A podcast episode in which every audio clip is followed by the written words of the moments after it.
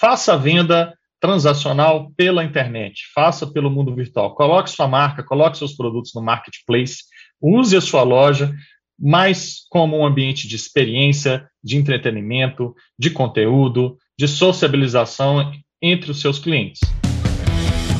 Não é de hoje que o varejo atravessa uma profunda transformação. Afinal, se o jeito como vivemos e interagimos mudou, intensificando as relações digitais, o jeito de fazer compras também mudou. Essa nova era do varejo inclui, sim, muita tecnologia, mas também traz outras tendências que começam a ganhar corpo. Seja bem-vindo, seja bem-vinda. Começa agora mais uma edição do Bytes in Business, o podcast da Nelway sobre o poder dos dados para impulsionar negócios. Eu sou Marcelo Gripa e hoje tenho a companhia de dois especialistas em varejo e, sobretudo, em vendas.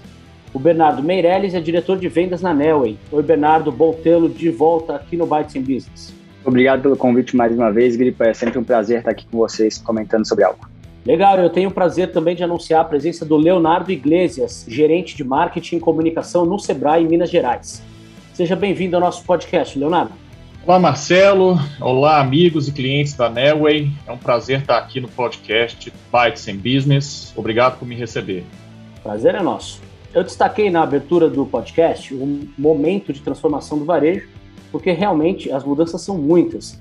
Aliás, recentemente aconteceu nos Estados Unidos a NRF 2022, considerada a maior feira do varejo do mundo, apontando aí tendências para os próximos anos. E os nossos convidados estiveram lá em loco para acompanhar tudo de perto. Bernardo, começando com você, o que mais chamou a sua atenção no evento? Bom, Gripa, começando por algumas coisas que para nós aqui no Brasil são mais comuns, mas para o povo norte-americano não é algo tão comum. Então eu falaria primeiro de inflação. Uma das coisas que chamaram muita atenção foi a, foi a preocupação dos varejistas com esse tema, e obviamente isso desencadeia em diversos outros fatores. Um dos fatores que a inflação trouxe como preocupante lá no evento e muito perceptível é a dificuldade de abastecimento das lojas. É, a gente viu muitos CEOs, muitas pessoas efetivamente no evento de varejo falando das dificuldades que eles estão para ter as gôndolas com os seus produtos. E junto com isso, trouxeram-se alguns temas bastante relevantes. Trouxeram muito o tema de diversidade, falando muito sobre ter realmente uma equipe que tenha diferentes estilos, diferentes capacidades, diferentes visões de mercado e pudessem trazer, trazer melhoria para os seus processos. Uma preocupação genuína com pessoas e colaboradores. É, a gente, conversando com outras pessoas lá do evento, percebeu que isso não vinha sendo falado nas outras NRFs ou nas NRFs anteriores, e foi muito perceptível essa preocupação genuína com as pessoas devido à dificuldade de contratação que eles estão lá nos Estados Unidos e, obviamente, no mundo inteiro, né? Isso não é um problema só dos Estados Unidos, e sim no mundo como um todo. Alguns outros temas que foram muito relevantes. Tema de ESG, falando muito de sustentabilidade, a gente teve algumas palestras que falaram muito sobre isso também.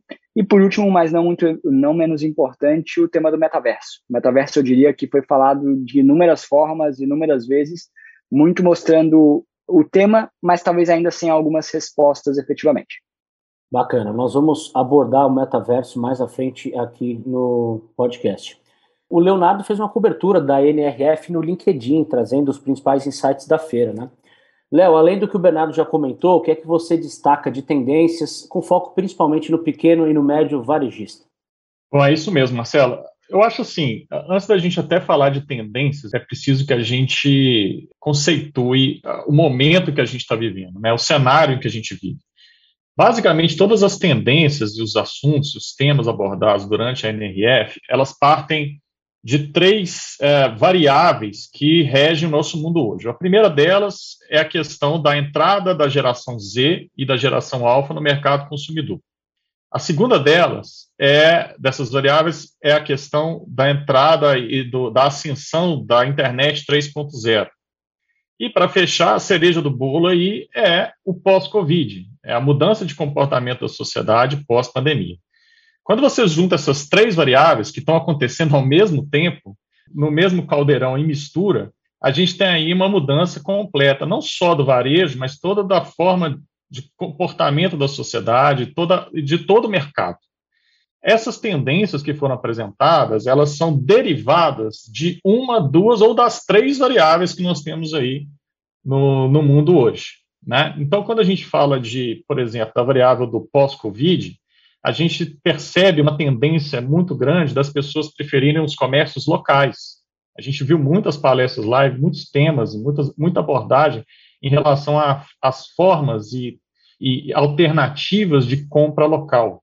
Quando a gente fala das gerações, né, Z e alfa, aí a gente vê tendências, como o próprio Bernardo já citou, de compras em ambientes virtuais, como metaverso, redes sociais, etc.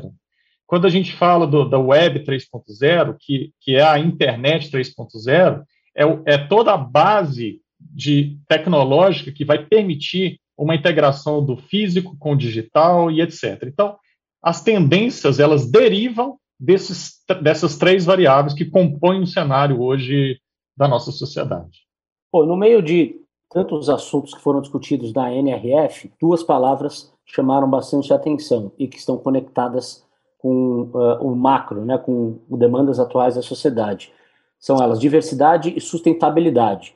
Bernardo, uh, que cases interessantes você viu na NRF capazes de inspirar, eventualmente, as varejistas brasileiras nessa direção? Eu diria que quando a gente fala de diversidade, o case que mais surpreendeu foi da Carla Harris, é, vice-presidente do Morgan Stanley, que foi uma das palestras mais inspiradoras, é, no meu ponto de vista, que ocorreu na NRF, que inclusive ela foi a única palestra aplaudida de pé quando foi finalizado.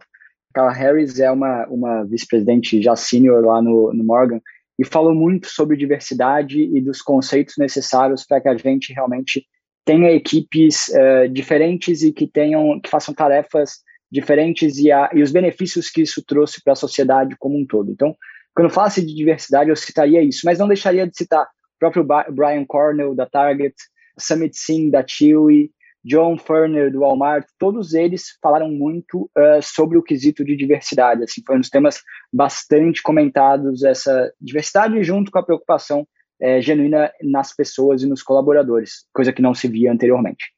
Já quando fala de sustentabilidade, eu diria que o case que mais surpreendeu foi o do CEO e Chief de Sustainability Officer, o Javier Quinones, que ele efetivamente como CEO da IKEA uh, nacional dos Estados Unidos, e ele tem esse cargo também de chefe de sustentabilidade. Então, assim, quando a gente traz um CEO já com essa visão e com esse cargo efetivamente, tudo que ele trouxe das produções da IKEA e das visões que eles tinham de trazer novos produtos, trazer novas soluções para que as residências norte-americanas também fossem mais sustentáveis e não só a cadeia de produção como um todo, é, foi o case mais, certamente o case mais vinculado à sustentabilidade e que chamou mais atenção. E eu queria só ressaltar também o que o Leonardo comentou sobre o que, a questão do consumo local. É, eu, particularmente, vi a, a, palestra do Pete Nordstrom, que foi surpreendente no que dizia respeito a, ao consumo local, é, com dados muito relevantes, né, ao qual ele trouxe um dado específico que dizia que em 100% dos entrevistados, das entrevistas que eles fizeram, 100% não gostaria de ter que voltar fisicamente para o trabalho nos cinco dias da semana, o que logicamente leva a um consumo local muito mais representativo e muito diferente. Então, é, realmente as lojas, mesmo as lojas grandes como uma Target, uma Walmart, essas multi, dos Estados Unidos, falaram muito em ter lojas que se moldassem mais ao consumo local e conseguissem se conectar realmente com aquela sociedade, com aquele bairro, com aquela visão diferente é, local efetiva. Eu queria só complementar aqui um, uma questão sobre a, diversidade. Eu concordo com o Bernardo em gênero, número e grau. Para mim, a palestra da Carla Harris, é, que é diretora do Morgan Stanley, é, é sensacional. Realmente fiquei fã dela. Né? E, e, a própria palestra dela, ela, ela demonstra essa diversidade que o próprio evento tentou trazer, porque é uma mulher né, de cor preta, é uma mulher que trabalha há 35 anos em Wall Street, no meio de homens brancos, então só essa palestra já é um símbolo da diversidade do próprio do evento e da preocupação né, que as empresas têm que ter de ter mais Carla Harris em seus quadros, né? E ela traz uma coisa muito interessante na palestra dela, ela, ela fala muito sobre liderança, né? E ela traz oito pérolas da liderança. Então, aí, quem tiver interesse, depois procura quais são as oito pérolas da, da liderança do, do novo desse novo momento e ela fala muito de transparência do líder, autenticidade do líder, né, dar voz aos seus colaboradores e dar escolha aos seus colaboradores. Eu acho que isso, e não só os colaboradores, mas também a questão do varejo. Uh, falando especificamente de, de, conceitos de pagamentos, é, em uma pesquisa sobre o evento que eu fiz, encontrei dois termos que despontaram nos resultados aí: o e-commerce e o out-commerce. Leonardo, o que eles significam e por que, que eles importam nesse atual contexto do varejo? São conceitos diferentes, é, são buzzwords, né, ou seja, muito comentados durante o evento, né, são jargões aí que estão que estão sendo disseminados.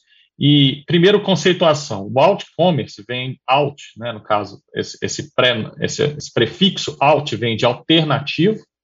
Então é você fazer compras em ambientes, em princípio, virtuais, é, mais alternativos, ou seja, não é fazer mais compras é, em e-commerce. Né? O e-commerce ele foi taxado durante o evento de old commerce, ou seja, ele já está superado. A ideia é que as pessoas, né, os clientes e consumidores passem a fazer compras em ambientes digitais alternativos. Exemplos: o próprio metaverso, shoppings virtuais, redes sociais, live streams, ambientes que, em princípio, você não está ali só para fazer a compra, você está ali por um princípio básico que é entretenimento, diversão, é, passar o tempo, etc. E você aproveita para fazer compra. Né? Então, eu dei um exemplo nos meus vídeos que você pode, por exemplo, hoje estar tá dentro de um jogo, um jogo eletrônico, ah, ali com o seu desafio, seja qual for, destruir o inimigo, ou conquistar um território, e no meio desse jogo tem ali alguém vendendo um produto tanto para o seu avatar, que é o seu, é, o, o, seu personagem que te representa ali naquele jogo, quanto para você mesmo, não, pessoa física, né? Então, esse seria uma forma de consumo virtual num ambiente alternativo, assim como nas redes sociais, etc. Então, esse é o alt-commerce.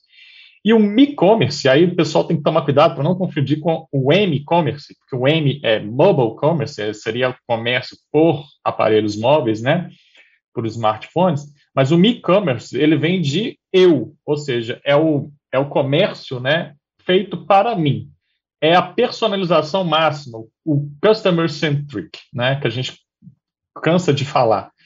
E aí, ponto para a Nelway, porque para você fazer um e-commerce, você precisa de muito dado.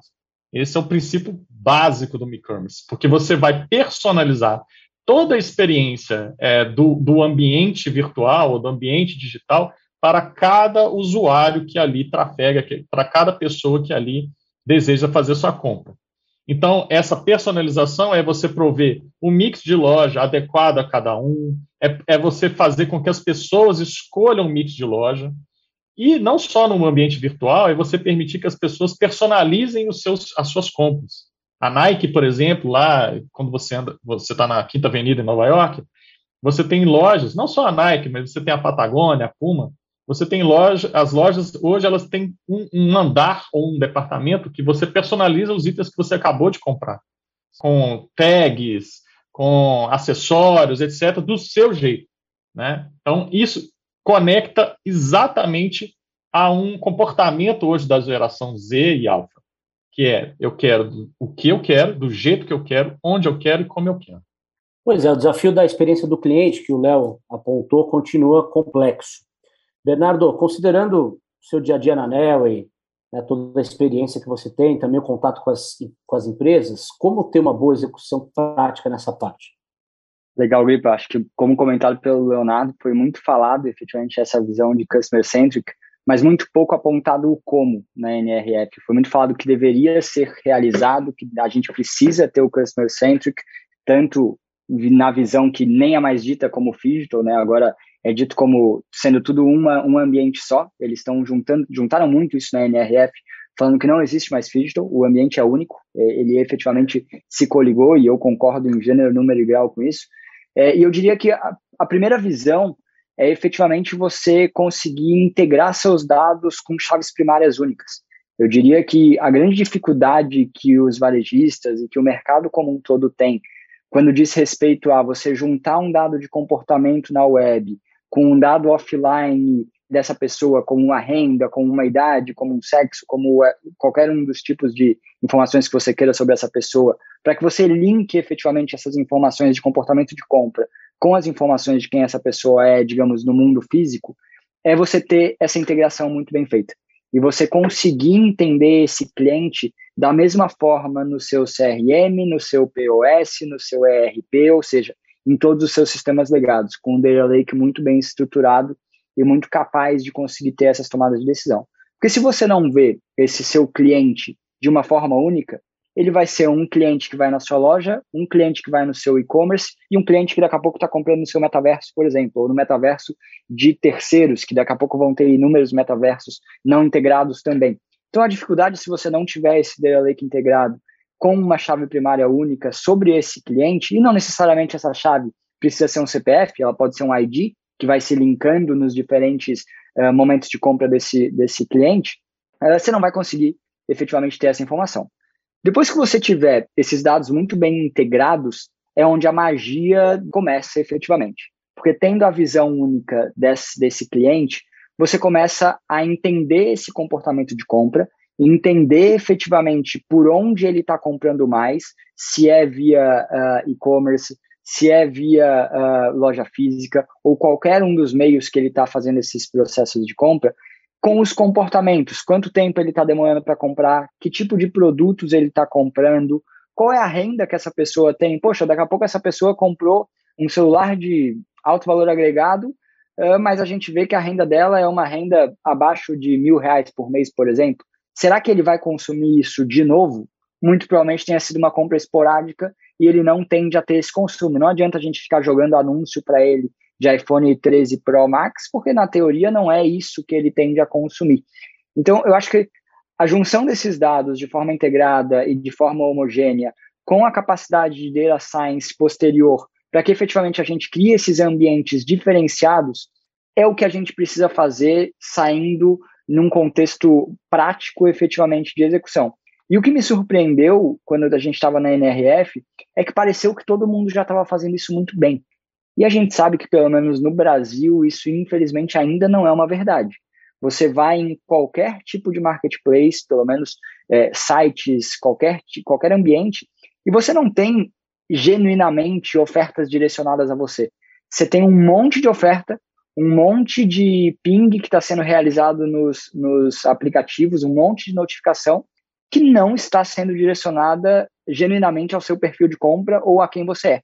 Então, eu diria que a gente talvez precise voltar um pouquinho, repensar se a gente está fazendo o básico, para que efetivamente a gente possa evoluir para um próximo nível dessas comunicações. Bom, como prometido, chegou a hora de falar sobre metaverso agora. E a minha pergunta para os dois é a seguinte: quais barreiras o varejo precisa vencer para ser bem sucedido nesse ambiente virtual que está sendo proposto pelas big techs, começando pelo Leonardo? Bom, como eu comentei, né, a gente teve várias buzzwords, né, durante o evento. Eu acho que esse também é, é metaverso é outra é outra palavra realmente que foi muito explorada. Eu acho que para o varejista no geral, a primeira mensagem que eu tenho é calma, tá? Muita calma nessa hora. ainda não é a hora, se você não tem ainda um, um preparo da sua loja, se você ainda não evoluiu sua loja para um marketplace, para um e-commerce, se você não está vendendo online, se você não integrou sua loja, se você não tem um bom serviço, não é hora de pensar em metaverso. E nem, e nem para quem já tem isso, talvez seja a hora. Eu acho que tem muito fetiche em torno dessa palavra. Não estou aqui é, é, é dizendo que isso não vai pegar, o fato é que ninguém sabe ainda como isso vai girar. E quando a gente fala de números, né, somente aqui no Brasil e mesmo lá fora, é, a adesão ao, ao e-commerce ainda não é universal. A gente aqui acaba sendo uma elite falando, né? No Brasil a gente tem em torno de 13 a 15% das vendas realizadas por, por meio digital. Não é muito pouco ainda pelo universo. Quando você compara com a China, por exemplo, que já tem mais de 50% das vendas realizadas em ambiente virtual e digital, nós temos um longo caminho ainda a percorrer. Né? E o metaverso ele vai ser mais um ambiente dentro de todos que a gente vai ter pela frente. Então, eu acho que é calma e faça o seu dever de casa primeiro. Sua loja já está no marketplace, você já vende online, você tem, você consegue prover serviços é, personalizados para os seus clientes, você já fez pesquisa, você escuta os seus clientes, qual é o nível de experiência da sua loja? Então, vamos pensar no que a gente tem hoje, colocar o pé no chão, e na hora que vocês resolverem, né, os varejistas resolverem essas, essas questões, a gente pode começar a pensar em metaverso. Mas eu acho que ainda há muita, há, há muita, é, é, muito confete em nome disso, sabe? É, eu acho que funciona ainda neste momento muito mais como uma ferramenta de marketing, de promoção de marca, de experiência de, diversificada, de entretenimento, do que propriamente uma plataforma que vai gerar resultado a curto prazo para os clientes. Não acho que você deva é, desconsiderar, né, de, maneira, de maneira alguma. Eu acho que você deve colocar isso no seu radar, começar a entender, começar a, a ver quais os mundos que você pode participar dentro do metaverso, seja às vezes com uma propaganda, um, um, um, uma pequena ativação, para gerar ali um, grupo de clientes que vão é, fluir para o seu comércio tradicional, de repente, no final das contas. Acho que esse é o recado que eu tenho. E você, Bernardo, qual é o seu recado sobre o metaverso? Primeiro, eu concordo em gênero, número e grau com o que o Leonardo comentou. Acho que essa buzzword do metaverso, ela efetivamente foi muito falada, mas ela está longe de ser algo novo, né, pessoal? O metaverso ele já existe há praticamente 10 anos e a gente agora que realmente voltou a falar sobre ele. Então, eu diria que para a gente começar a ter praticidade dentro do desafio do metaverso, a primeira coisa que ele precisa é ser massificado. Depois que ele for massificado e que a gente tiver realmente a população engajada dentro desse processo, a gente vai ter um, um momento dois. Por que isso também? Porque a gente ainda não tem experiências fluídas dentro do metaverso. O que eu quero dizer com isso? Hoje a gente tem pelo menos três grandes players que criaram os seus mundos de metaverso individuais. E não existe nenhuma integração entre eles. Então, por exemplo, se eu compro um tênis da Nike para o meu avatar na tecnologia X, eu não posso ir com esse mesmo tênis da Nike pro mundo 2, por exemplo. Então, na verdade, a gente está criando inúmeros submundos virtuais que cada um tem as suas características e eles não têm ainda nenhum tipo de integração direta entre eles. Quando a gente conseguir conectar esses mundos, eu acredito que vai ficar ainda mais interessante. Mas eu concordo em gênero melhor com o Leonardo. Acho que primeiro a gente precisa falar do básico. A gente precisa resolver os problemas da grande massa de população. É importante a gente estar tá linkado e saber o que está acontecendo no metaverso? Muito porque principalmente a geração Z, essas gerações que estão chegando mais novas, elas nasceram na internet. Então é muito comum para elas elas viverem esse mundo dos games, elas viverem esse mundo virtual como sendo o mundo delas. Mas elas ainda não chegaram dentro do comércio, elas estão chegando. Elas ainda não têm é, grana suficiente para fazer altos potenciais de compra. Ainda a população que faz isso são população, é uma população que conhece o metaverso da mesma forma que a grande maioria da massa da população conhece. Então, eu acho que a gente precisa se preocupar primeiro onde existe realmente potencial de compra momentâneo e olhando para o futuro, obviamente, entender como que isso vai se conectar e como que a gente pode é, ter a conexão é, genuína do mundo físico e do mundo virtual. Eu acredito muito em a gente ter lojas do, dentro do metaverso como experiências, como se eu estivesse indo num shopping, efetivamente, comprar isso talvez para o meu avatar, mas ao mesmo tempo que eu estou comprando para o meu avatar, esse mesmo tênis ou esse mesmo artefato chegue na minha casa para que eu também utilize ele de forma física. Então eu acho que o, o, link desse mundo virtual e desse mundo físico é o que, no meu ponto de vista, faz mais sentido dentro do processo do varejo. Excelente, Bernardo. É, é isso mesmo. E uma coisa que eu esqueci de falar, assim, só para que o nosso ouvinte fique, fique mais fácil para ele entender. O metaverso, ele é tido como uma evolução natural das redes sociais que a gente tem hoje.